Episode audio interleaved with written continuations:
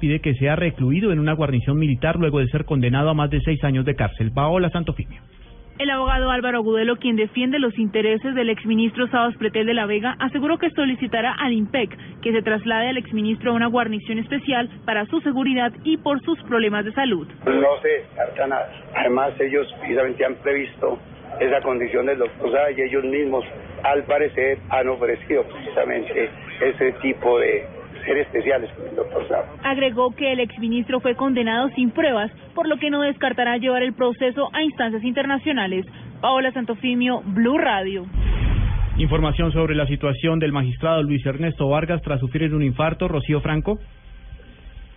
Sí, señor. Pues le comentaba que la situación es que en el momento en que se llevaba a cabo aquí en la Corte Constitucional la sala pena, donde se llevaban todos los casos que iban a resolver, el magistrado se sintió mal, sentía una picada en el corazón, salió de urgencias en una ambulancia y en este momento ha sido diagnosticado con un infarto.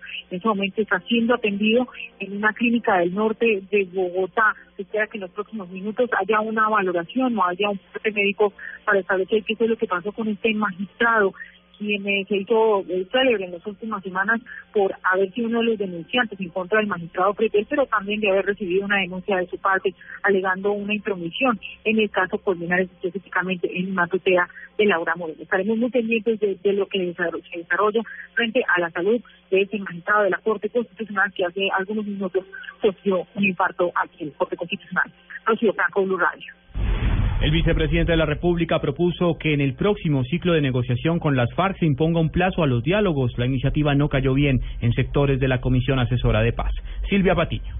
El vicepresidente Germán Vargas Lleras celebró la decisión del presidente Santos de reanudar los bombardeos aéreos a los campamentos de las FARC. Habló de la conveniencia de fijar un cronograma dentro de los diálogos de La Habana. Sería muy deseable que en el curso de las próximas rondas de negociaciones el país pueda conocer que se han fijado unos plazos y unos términos para avanzar en ese proceso. Clara López, por su parte, miembro de la Comisión Asesora de Paz, aseguró que no es conveniente fijar ni dar un ultimátum a los diálogos con la guerrilla de las FARC. Nuevamente, propuestas eh, que van en contra de las reglas del juego en la mitad del proceso, eh, lo que buscan es echar al traste con el proceso de paz.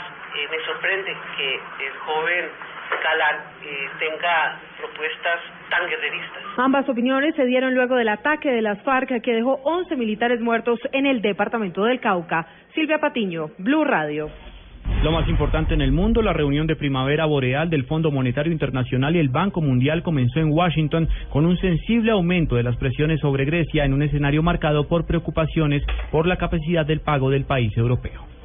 Ampliación de estas y otras informaciones en blurradio.com. Continúen con Blog Deportivo.